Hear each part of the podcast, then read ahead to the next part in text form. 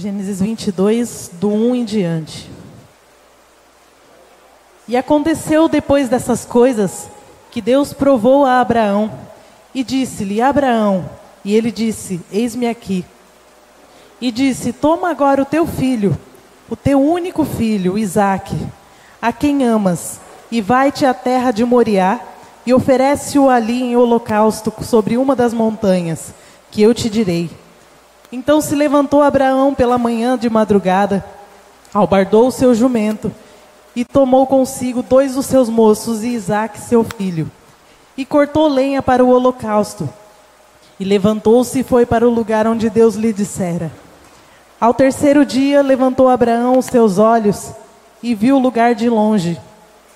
E disse Abraão aos seus moços: Ficai-vos aqui com o jumento, e eu e o moço iremos até ali. E havendo adorado, tornaremos a vós.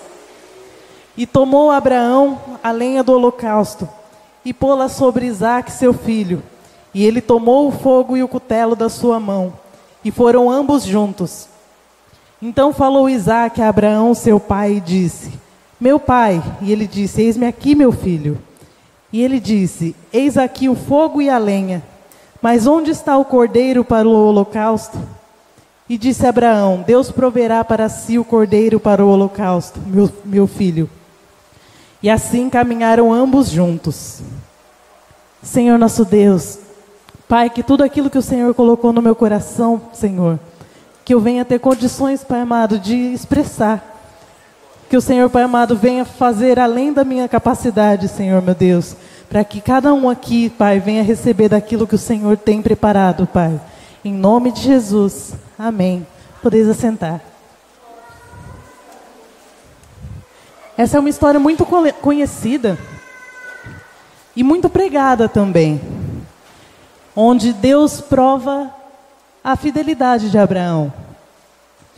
Deus fala para Abraão: Abraão, você me entrega o seu filho, o seu único filho. Abraão poderia pensar, mas ele não é meu único filho. Ele, eu tenho Ismael. Mas Isaac, ele era o filho prometido. O filho que Deus tinha dado a promessa para Abraão de que a descendência dele através de Isaac seria numerosa, que ele não poderia contar.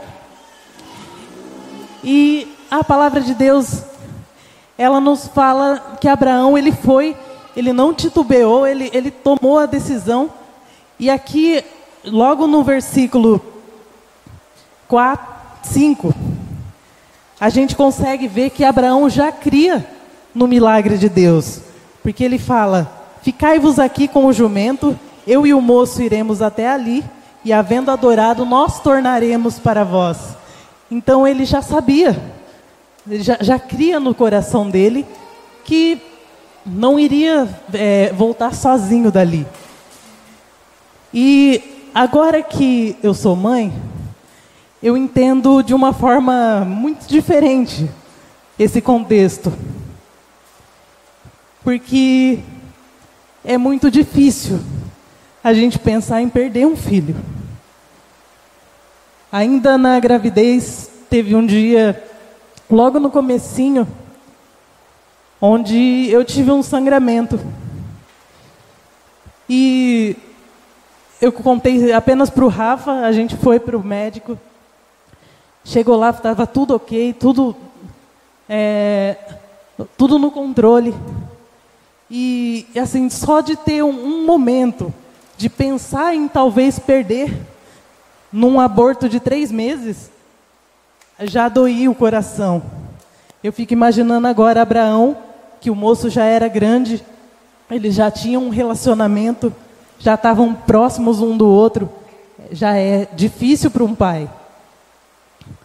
Mas o que eu vejo aqui, além da fé de Abraão, que Hebreus fala que foi uma fé de entregar o seu filho, sabendo que Deus era fiel, inclusive para ressuscitar, porque existia uma promessa sobre ele.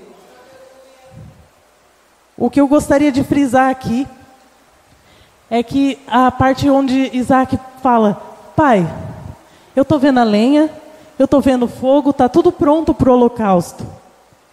Mas onde está o cordeiro? E Abraão fala: Deus proverá para si o cordeiro. E a Bíblia fala que realmente, antes que Abraão matasse Isaac, uma voz bradou do céu e disse: Abraão, não faça isso, não toque no menino. E Abraão olhou nos arbustos e viu que tinha um, um cordeiro esperando para ser sacrificado no lugar de Isaac. Então, assim, essa história ela já tem por si só muita coisa para nos ensinar. Uma delas, né, é realmente a fidelidade de Abraão. Em Hebreus, no capítulo 11, versículos 17 ao 20,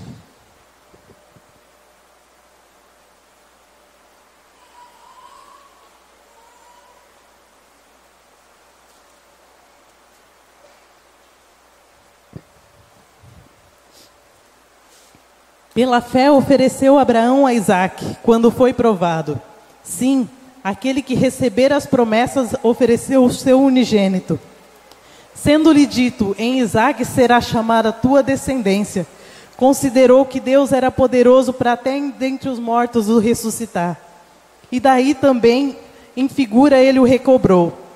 Pela fé, Isaac abençoou Jacó e Esaú no tocante às coisas futuras Bom, enfim, é, era até o, o 19 aqui. E daí também figura ele o recobrou. Então aqui, né, na passagem onde fala sobre fé, em Hebreus 11, ele fala, né, sobre a fé que Abraão teve de entregar o seu próprio filho, crendo que Deus era fiel para, se Isaac chegasse a morrer, ele ressuscitasse porque tinha uma promessa sobre a vida dele.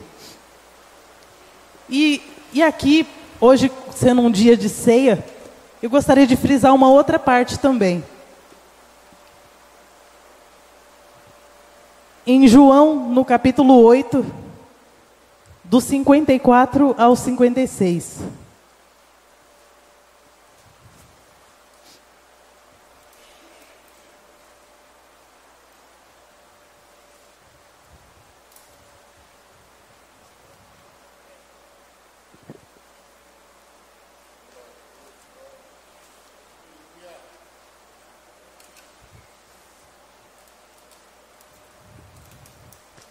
Jesus respondeu: Se eu me glorifico a mim mesmo, a minha glória não é nada.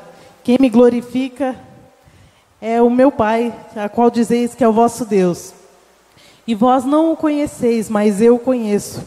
E se disser que não o conheço, serei mentiroso como vós, mas conheço e guardo sua palavra. Abraão, vosso pai, exultou por ver o meu dia e viu e alegrou-se. Algumas pessoas dizem que quando Jesus fala que Abraão viu o dia, foi referente ao nascimento. Outros falam que é referente talvez à volta. Mas aqui eu gostaria de frisar uma visão que, que um pastor, que eu li um livro dele, é, ele, ele viu um, num outro contexto, né? Seria apenas uma especulação, mas é, aqui ele fala que Abraão vi, vi, teria visto talvez o dia da morte de Jesus, o sacrifício, o Messias tendo sido entregue vitorioso, cumprindo né, a promessa. E, e isso poderia fazer sentido também no contexto da, dessa, dessa entrega de Isaac por Abraão. É, talvez até por crer que um dia é, veria é, o Messias se entregaria pelo povo e resgataria o povo, ele, ele já saberia. Deus proverá um cordeiro. É. O Senhor criou o jardim, colocou o homem sobre ele e permitiu que o homem comesse todos os frutos da terra, com exceção da árvore do conhecimento do bem e do mal. Pois no dia que delas eles tivessem comida, eles morreriam. Então aqui está em Gênesis 2, 16, 17, nós não vamos abrir para ser mais breve aqui, mas aqui é a passagem onde Deus fala: de todas as aves do, da, as árvores do jardim vocês poderão comer, mas da árvore do conhecimento do bem e do mal, essa vocês não comam, porque o dia que vocês comerem, vocês vão morrer. E a serpente astuta vem e fala para Eva: Não, mas vocês não vão morrer. Experimenta para ver se vocês não vão morrer. E Eva comeu e acho que deve ter pensado: Continuo viva.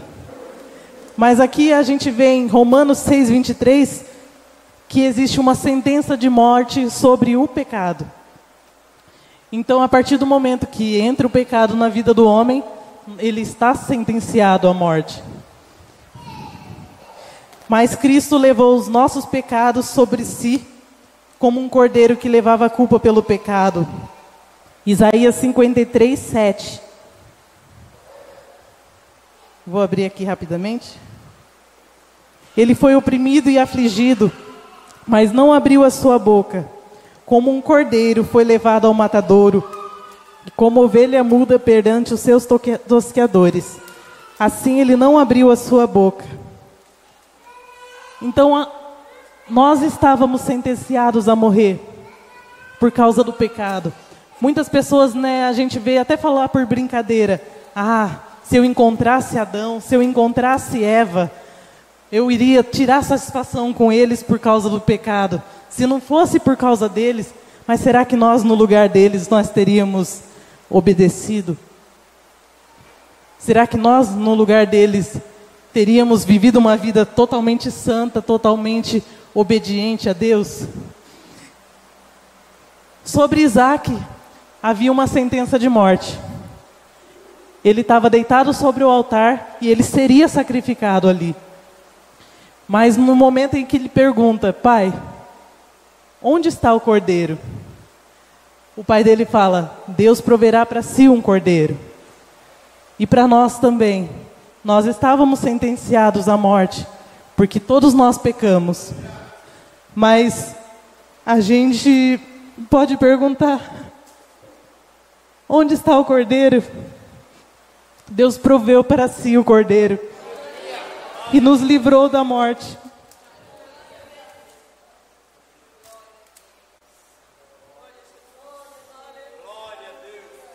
Jesus veio e se entregou por nós. Nós somos salvos através da graça. Esses, algumas semanas atrás, talvez um mês atrás, o pastor Rafael veio e falou sobre o cordeiro. Ele falou sobre o cordeiro no Evden, ele falou sobre o cordeiro no tabernáculo, ele falou sobre o cordeiro Jesus, né? Mas aqui eu quero pegar um outro, um complemento do que ele falou. Em Tito, no capítulo 2, do 11 em diante.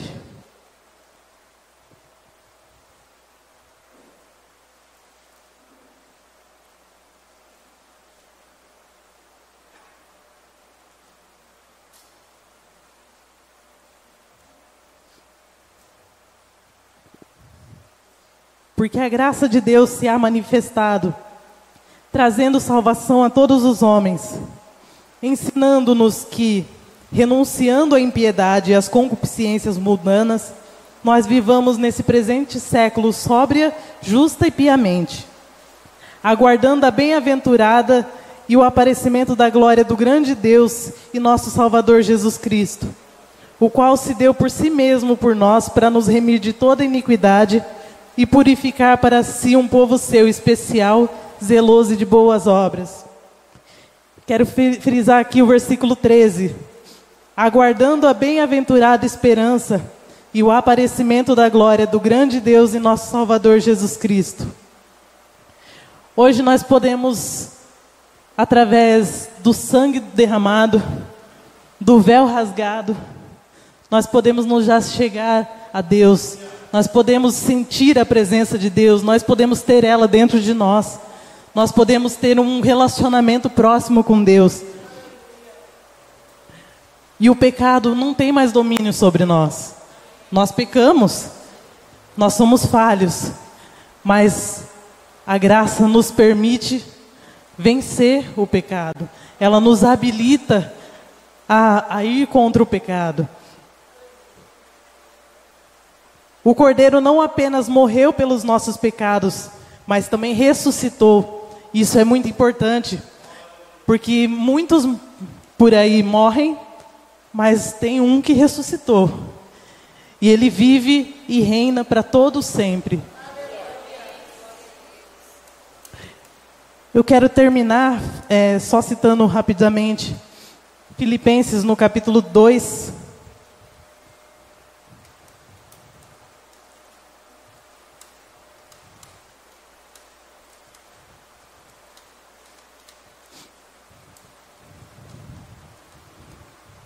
Partir do 5. De sorte que haja em vós o mesmo sentimento que houve em Cristo Jesus que, sendo em forma de Deus, não teve por usurpação ser igual a Deus, mas esvaziou-se a si mesmo, tomando a forma de servo, fazendo-se semelhante aos homens. E achado na forma de homem, humilhou-se a si mesmo, sendo obediente até a morte e morte de cruz. Por isso também Deus o exaltou soberanamente e lhe deu um nome que é sobre todo nome, para que o nome de Jesus se dobre todo o joelho dos que estão nos céus, na terra e debaixo da terra, e toda língua confesse que Jesus Cristo é o Senhor, para a glória de Deus Pai. A história do Cordeiro não, acaba, não acabou na cruz. A história do Cordeiro não acabou ressuscitando no sepulcro. O Cordeiro ainda tem algo a fazer. Aqui em Apocalipse, eu quero ser bem rápida, mas eu gostaria de ler o capítulo 5 inteiro.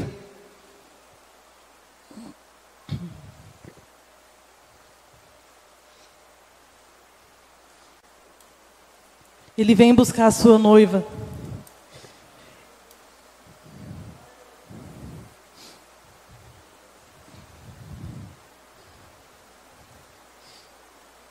E vi na destra do que estava sentado sobre o trono um livro escrito por dentro e por fora, selado com sete selos. E vi um anjo forte bradando com grande voz: Quem é digno de abrir o livro e desatar os seus selos? E ninguém no céu, nem na terra, nem debaixo da terra poderia abrir o livro e nem olhar para ele. E eu chorava muito porque ninguém foi achado digno de abrir o livro, nem de ler, nem de olhar para ele. E disse-me um dos anciãos: Não chore. Eis aqui o leão da tribo de Judá, a raiz de Davi, que venceu para abrir o livro e desatar os seus sete selos. E eu olhei, e eis que estava no meio do trono e dos quatro animais viventes, e entre os anciãos um cordeiro como havendo sido morto. E tinha sete chifres e sete olhos, que são os sete Espíritos de Deus enviados a toda a terra. E veio e tomou o livro da destra que estava sentado do trono. E havendo tomado o livro, os quatro animais e os vinte e quatro anciãos se prostraram diante do cordeiro, lendo, tendo todos eles harpas e salvas de ouro cheias de incenso, que são as orações dos santos. E cantavam um novo cântico, dizendo: Digno és de tomar o livro e abrir os seus selos, porque foste morto, e com teu sangue compraste para Deus homens de toda tribo, de toda língua, de todo povo e nação.